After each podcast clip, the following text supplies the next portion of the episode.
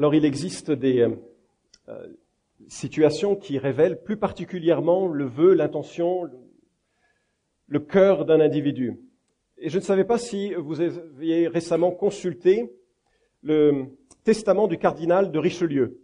Intéressant pour un dimanche matin.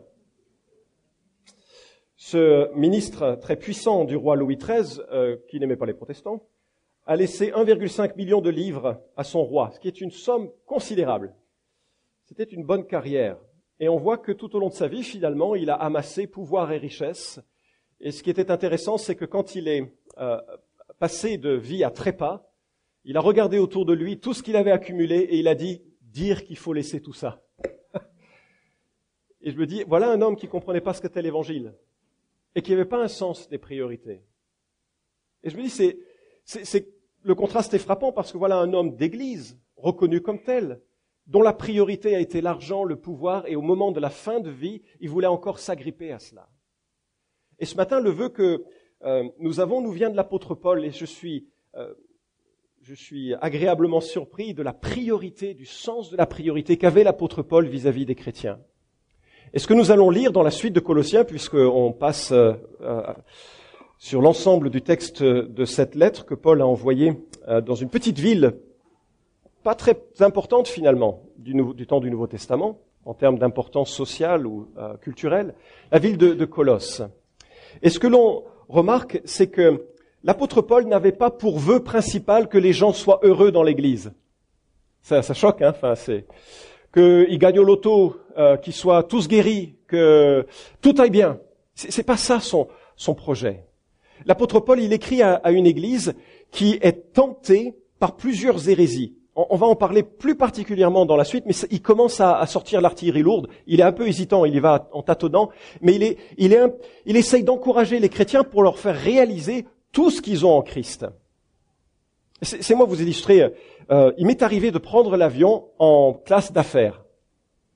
Je ne sais pas comment on peut faire quand on passe de la, pour quand on voyage en classe affaires pour revenir en arrière. C'est très très douloureux. Alors c'est pas que j'avais payé très cher, c'était simplement qu'il y avait euh, des circonstances où j'avais raté un certain nombre de, vols et à l'embarquement, quelqu'un me regarde et me dit Est-ce que vous pouvez me passer votre billet d'embarquement? Alors moi je me suis dit, Oh non, je vais encore être retardé. Donc j'ai fait une, un visage un peu, euh, bah oui, s'il le faut, quoi. Je lui donne ma carte, il dit ça vous ennuie si je vous mets en classe affaires? Laissez-moi réfléchir. Oui, d'accord. Et, euh, et, donc, on, je me suis retrouvé vol transatlantique, classe affaires, c'est inoubliable. Le soir, je m'endors, j'y réfléchis. Le matin, je me lève, j'y réfléchis de nouveau. Et je me dis, quand est-ce que je ferai un nouveau voyage en classe affaires? Le problème, c'est que ça arrive, ça arrive qu'une fois dans la vie, généralement ce genre de choses, et qu'on revient ensuite dans le petit compartiment bien tassé des classes normales. Quel est le lien avec Colossiens Je vous explique. c'est pas évident, premièrement, mais je vous explique. Ce qui est assez amusant, c'est que quand on est en classe affaires, on est envoyé, entouré de hommes ou femmes d'affaires. C'est pour ça qu'il y a une classe affaires. Et ce qui m'a vraiment surpris, c'est de voir l'attitude de ceux et celles qui m'entourent. Et je, je veux surtout pas leur jeter la pierre parce que dans mon cœur, je sais, je serais comme eux si j'étais eux. D'accord? Donc c'est pas pour les juger, c'est juste le contraste. C'est que j'étais là et je voyais des gens qui avaient toute une série luxueuse de, de, de petits verres, de petits, de menus à choisir, incroyable dans l'avion. Bref. Et, et ils étaient là en disant, oui, ça m'a marqué. Ils étaient là en disant que les choses n'étaient pas satisfaisantes, que le champagne n'était pas à la bonne température, que le café n'était pas suffisamment fort, que, et j'ai halluciné. Moi, j'étais là, oui, oui, merci beaucoup, merci. Vraiment, vous voulez bien? C'est exactement le problème de l'église de Colosse, ou bien de certaines personnes à Colosse. Voyez-vous, lorsque Jésus vient sur la croix, il porte l'ensemble de nos fautes. C'est hallucinant quand même. Il prend l'ensemble de notre culpabilité, passé, présente, avenir. Dieu le Père qui est en colère contre nos péchés, il prend l'ensemble de nos péchés, il les met dans la personne de son propre Fils. Dieu le Fils, il est sur la croix et Dieu frappe son propre Fils pour que moi je ne sois pas frappé. C'est extraordinaire quand même. Et Jésus accomplit l'expiation une fois pour toutes. Jésus accomplit un salut parfait une fois pour toutes. En sorte que quelqu'un qui, quiconque vient à lui maintenant dans la foi, dans la repentance, qu'est-ce qui se passe? Il est pardonné, il est scellé du Saint-Esprit, Dieu vient habiter en lui, il est baptisé du Saint-Esprit, il a une relation personnelle avec Dieu, il a son nom inscrit dans le royaume des cieux, et je pourrais continuer longtemps, c'est beaucoup mieux qu'un voyage en classe à faire. Le problème, c'est que beaucoup de chrétiens se disent, le salut, c'est quand même limité. C'est quand même limité. On vient chanter le dimanche matin, c'est quand même limité. On témoigne de notre foi, de notre vie avec Jésus, c'est quand même limité. Dieu nous utilise, il fait en sorte qu'on ait une influence auprès d'un voisin, auprès d'un membre de notre famille. C'est quand même limité. Et on est tenté de prêter l'oreille à de douces sirènes qui nous disent, si tu viens dans mon mouvement à moi, tu auras plus. Plus de l'Esprit Saint avec moi. Plus de sainteté avec moi. Plus d'une manière de vivre avec moi. Et, soudainement, il y a un décalage. On ne prêche pas Christ et la centralité de Jésus-Christ, on prêche une église, un mouvement, une personne. Or, l'apôtre Paul, il a pour vœu que la vie soit entièrement centrée sur Christ. Écoutez bien, il écrit à des chrétiens, des gens qui sont déjà devenus chrétiens, mais qui sont tentés de chercher quelque chose de plus. Quelque chose de plus. Parce que c'est ancré dans la nature humaine de ne pas être satisfait. Vous êtes d'accord avec ça?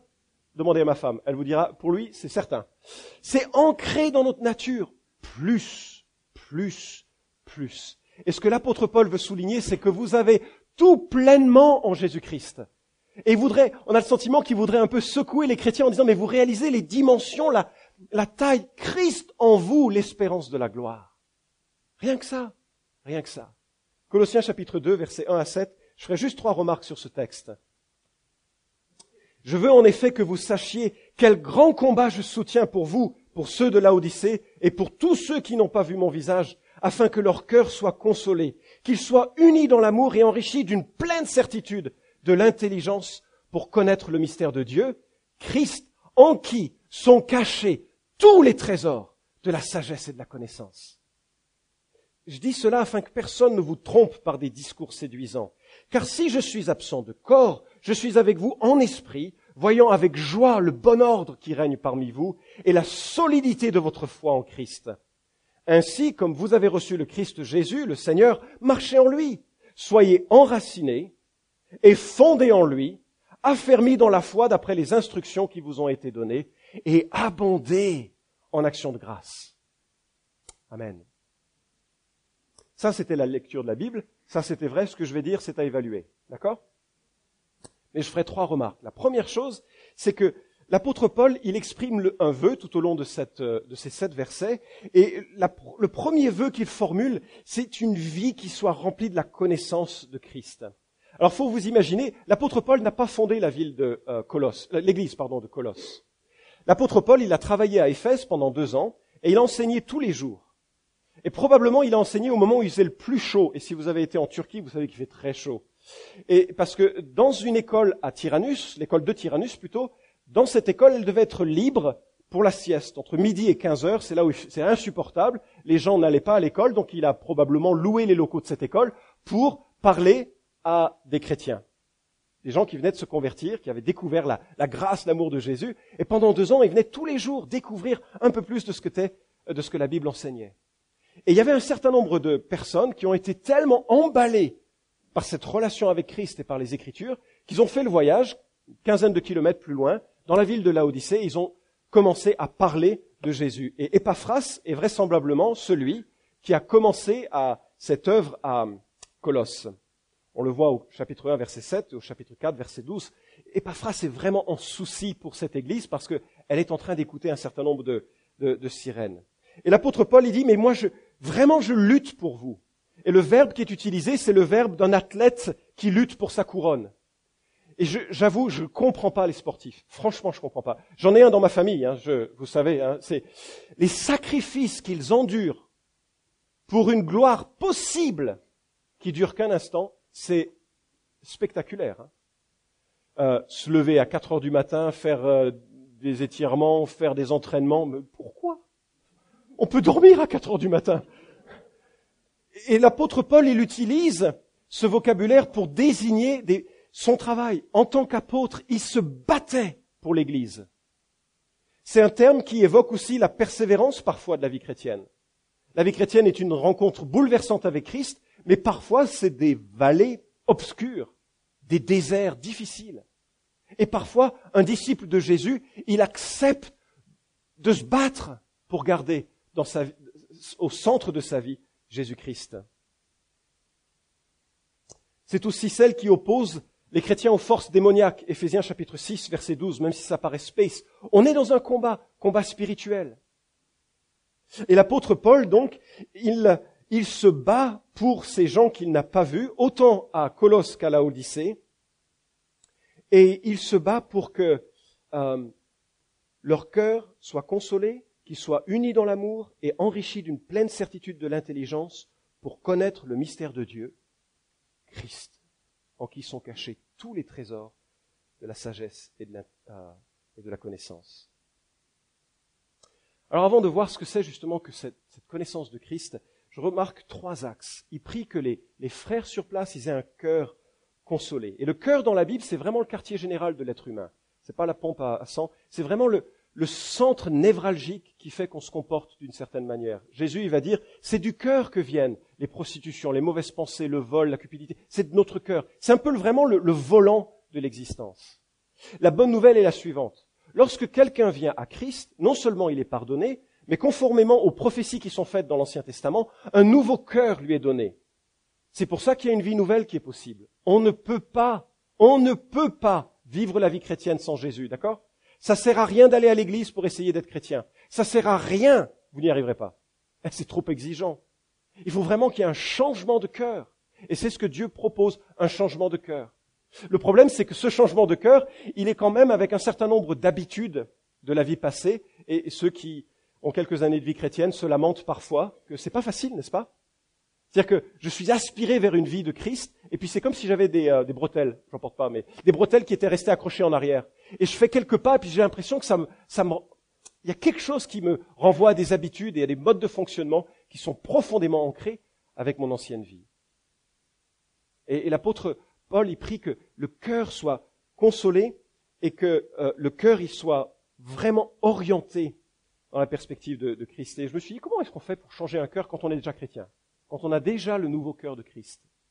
Et ce que je découvre dans l'Écriture, en Éphésiens notamment chapitre 4, c'est que c'est notre univers mental, notre mentalité, que nous nous construisons pensée après pensée, désir après désir, géré ou non géré, qui va influencer sur ce centre névralgique de notre cœur et orienter ensuite nos décisions. C'est quand nous sommes obsédés par quelque chose que nous devenons contrôlés par cette chose et que enfin nous faisons cette chose. Et, le cœur euh, est vraiment au centre de cette première préoccupation de euh, l'apôtre Paul et, il doit être renouvelé par l'intelligence ou dans l'intelligence. Deuxième direction, unie dans l'amour. Est-ce qu'il y en a qui font ici du, tricotage, du crochet? Je dirais à personne. Vous pouvez juste lever la main. Euh, c'est le même idée qui est utilisée dans le verbe de, Colossiens, c'est que il prie que les frères et sœurs soient unis. Il y a une notion de réconciliation dans le terme, qu'il n'y ait pas des clans, des sectes au sein de l'assemblée, ceux qui sont à écouter les hérésies un peu euh, qui commencent à, grandir à, à Colosse. Et, Paul veut que les frères soient unis dans l'amour. Les relations fraternelles sont vraiment importantes la manière dont on se comporte en tant que disciple de Jésus est ce qui va toucher ceux qui nous entourent, n'est-ce pas? Si vous, avez, si vous venez d'une famille païenne, c'est mon cas, hein, c'est pas une insulte, hein, d'accord?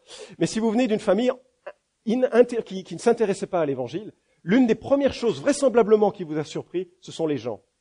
D'accord, ils étaient bizarres. C'est vrai, les chrétiens sont bizarres, des oiseaux vraiment bizarres. Mais le deuxième aspect, c'est qu'ils avaient des relations quand même on ne sait pas comment les définir, il y avait quelque chose. Il y avait quelque chose. Et l'apôtre Paul, il prie que les frères y soient unis dans l'amour, c'est-à-dire qu'il y ait du pardon réciproque. Qu'on n'attende pas trois semaines avant de pardonner. Qu'on n'attende pas ou qu'on se, on se voile pas le visage en disant je te pardonne mais j'oublie pas. Ou bien, pire, je voulais juste te dire que je t'ai pardonné. Le truc rempli d'amertume, hein, ça, ça ressort mais ça ressort de façon chrétienne. Et Paul, il prie que c'est le deuxième chose, unis dans l'amour, et, troisièmement, qu'ils soient enrichis d'une pleine certitude de, de, l'intelligence. C'est une phrase qui est assez difficile à comprendre. Enrichis d'une pleine certitude de l'intelligence. Vous sortez ça au bac français, ça passe pas beaucoup. Hein. Et ce que euh, Paul souligne ici, c'est que euh, la vie chrétienne, elle est faite euh, aussi de cet élément de, de certitude, de mentalité, d'intelligence, de compréhension qui va venir, et il en parle dans la deuxième section que l'on va aborder, euh, qui va venir de, l'instruction de, cette communion avec l'Écriture. Le mystère dont on parle, le, mot mystère, c'est pas bizarrerie dans le Nouveau Testament, c'est simplement quelque chose qui était caché dans l'Ancien Testament, donc dans la Bible juive, mais qui est maintenant révélé. Et il y en a vous avez déjà été confronté à Colossiens avec le, terme mystère, quand il a dit Christ en vous, l'espérance de la gloire. Franchement, c'est une autre manière d'évoquer le privilège d'être devenu chrétien. Bien sûr, quand on vient à Christ, c'est très difficile, parce qu'il faut avoir l'humilité de reconnaître qu'on est pécheur. Il n'y a personne qui naturellement apprécie cette démarche. Il faut avoir l'humilité de s'agenouiller et de dire, mais je me suis planté, je ne peux pas m'en sortir par moi-même. C'est dur, ça. Mais, mais Dieu, justement, qui est un Dieu qui est humble, il est venu dans une étable, pas dans un palais, il prend celui qui est pauvre en esprit, et puis il se révèle à lui. Et, cet homme-là, qu'est-ce qu'il fait? Ben, Il l'investit. Christ en vous, l'espérance de la gloire. Une autre manière de dire Jean 3,16. Christ en vous, l'espérance de la gloire. Le deuxième mystère dont il est question ici, c'est qu'en Christ sont cachés tous les trésors de la sagesse et de la connaissance. Hein, c'est tellement, l'amplitude est tellement vaste. En Christ sont cachés tous les trésors de la sagesse et de l'intelligence. Je suis dans, mon groupe de croissance, on est en train de relire euh, l'évangile de, Matthieu, et je suis, euh, euh, je suis touché encore de ce que je perçois de la personne de Christ. Et je me dis que franchement, quand j'ai une question sur ma manière de vivre, je peux regarder à Jésus. Quand j'ai une question sur la manière de parler à des personnes qui sont opposées à, à Jésus, je peux m'inspirer de lui. Quand je suis confronté à la souffrance du décès ou du deuil, je peux regarder comment il est avec Lazare devant la tombe de Lazare et de le voir pleurer. Il y a en Christ tous les trésors de la sagesse et de l'intelligence. Et quelque part, ce que l'apôtre Paul veut souligner, c'est que les amis, allez pas chercher, allez pas chercher dans un vol en classe à faire, dans un siège en classe, non, pardon, dans un, bref, euh, n'allez pas chercher ailleurs qu'en Christ. C'est tout simplement dit. Il y, a, tout en Jésus-Christ par rapport à la vie spirituelle. Il y a tout en Jésus-Christ. Vraiment ce qui m'invite à considérer chaque moment de mon quotidien dans une dépendance de Jésus-Christ. Demain matin, au boulot, je peux visualiser, je ne parle pas ici de choses mystiques ou bizarres, Imaginez, Jésus est avec moi, il a promis, je serai avec vous tous les jours jusqu'à la fin du monde. Confronté à un problème, je peux instantanément, exactement comme Néhémie devant une question du roi qu'il servait, lui dire, Seigneur, donne-moi de la sagesse, une prière d'une fraction de seconde. Toi, tu as la sagesse. Deuxième vœu de l'apôtre Paul, les autres points seront plus courts si vous chronométrez. Le deuxième vœu, c'est une vœu d'une vie de discernement selon Christ. À partir du verset 4 et jusqu'au verset 5, il dit, je sais je dis cela afin que personne ne vous trompe par des discours séduisants. Et maintenant, l'épître va commencer à grandir en intensité pour s'attaquer à ceux qui utilisent la religion chrétienne pour leur propre gain, qui trompent l'Église de Jésus-Christ par de faux enseignements. Colossiens 2.8, que personne ne fasse de vous sa proie par la philosophie et par une vaine tromperie, selon la tradition des hommes, selon les principes élémentaires du monde, et non selon Christ.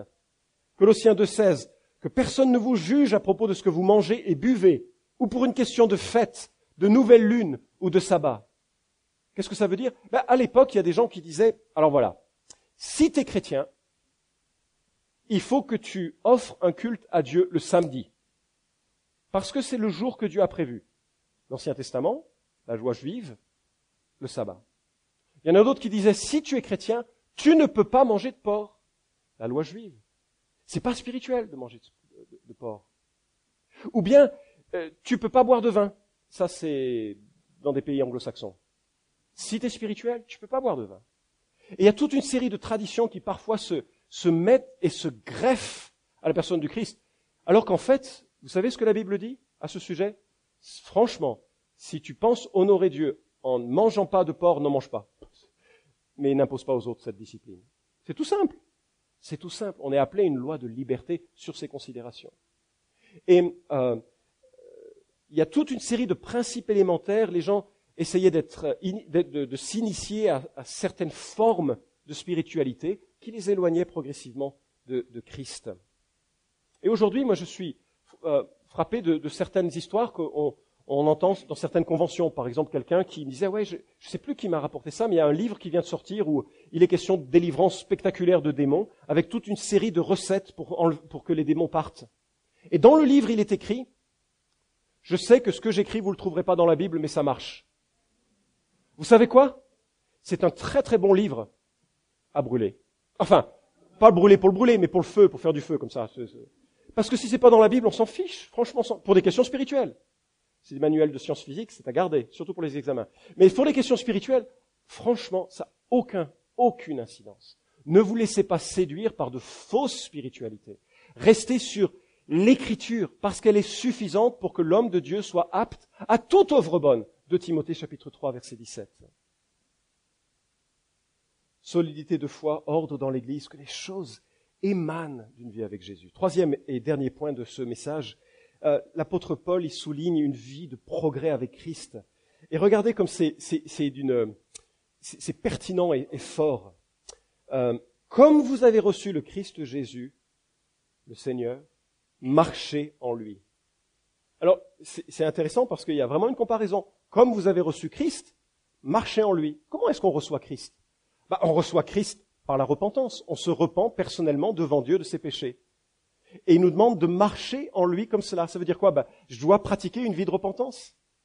Quand ma femme me reproche quelque chose, je dois me regarder devant Dieu et dire elle a raison, si c'est elle a raison, et me repentir. Le problème, c'est qu'elle a toujours raison. C'est une vie de repentance parce que ça commence comme ça, la vie de repentance. Comment est-ce qu'on reçoit Christ? On reçoit Christ par la confiance, n'est-ce pas? On ne reçoit pas Christ en faisant des œuvres bonnes. On reçoit Christ quand on, avec confiance, on réalise qu'il a tout fait sur la croix pour moi. Comment est-ce que je marche avec Jésus? Avec confiance. C'est avec confiance. Il y a un parallèle entre la manière initiale où Christ rentre dans notre cœur et le quotidien qui suit ensuite. Comme on a reçu Christ dans la simplicité d'un enfant. Jésus, il a pris un enfant, il les a mis au milieu de ses disciples. Il a dit, voilà, si vous ne devenez pas comme un enfant et si vous ne vous convertissez pas, vous ne verrez pas le royaume de Dieu. Et pour les disciples, c'est vachement humiliant. Regardez ce gamin, on dit voilà, on doit être comme lui. Ouais. Avec la simplicité.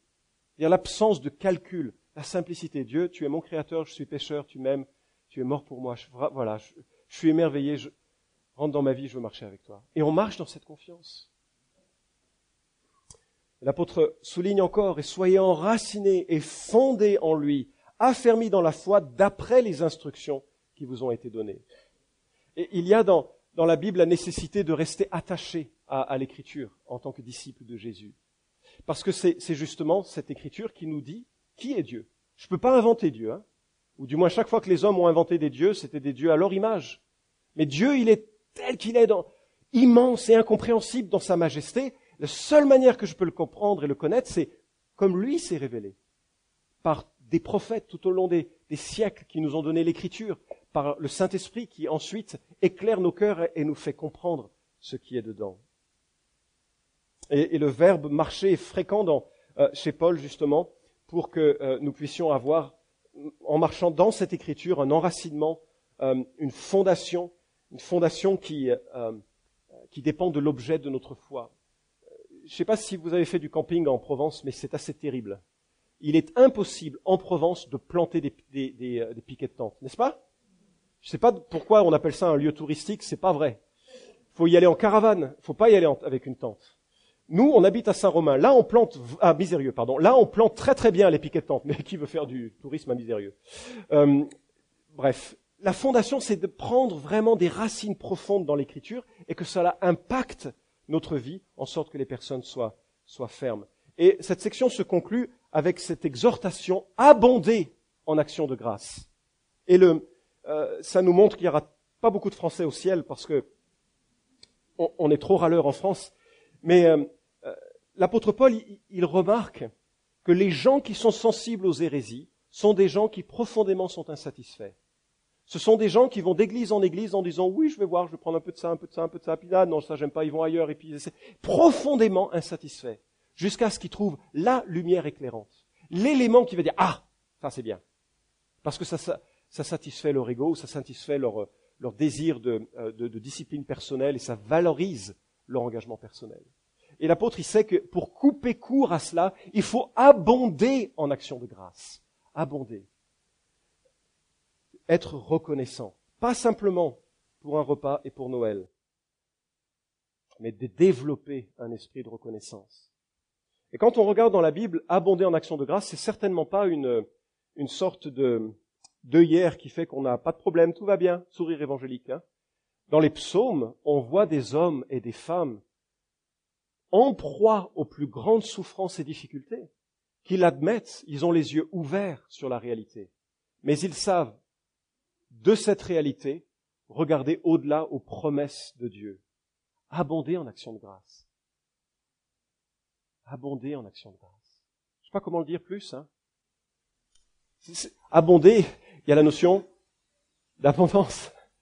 Ça devrait être une fontaine qui jaillit d'un cœur qui a conscience de ce que Jésus a fait pour lui. Moi, je dois avouer, mon cœur, il sèche vite. Il sèche vite. Et pourtant, c'est la marque que devrait laisser un chrétien autour de lui.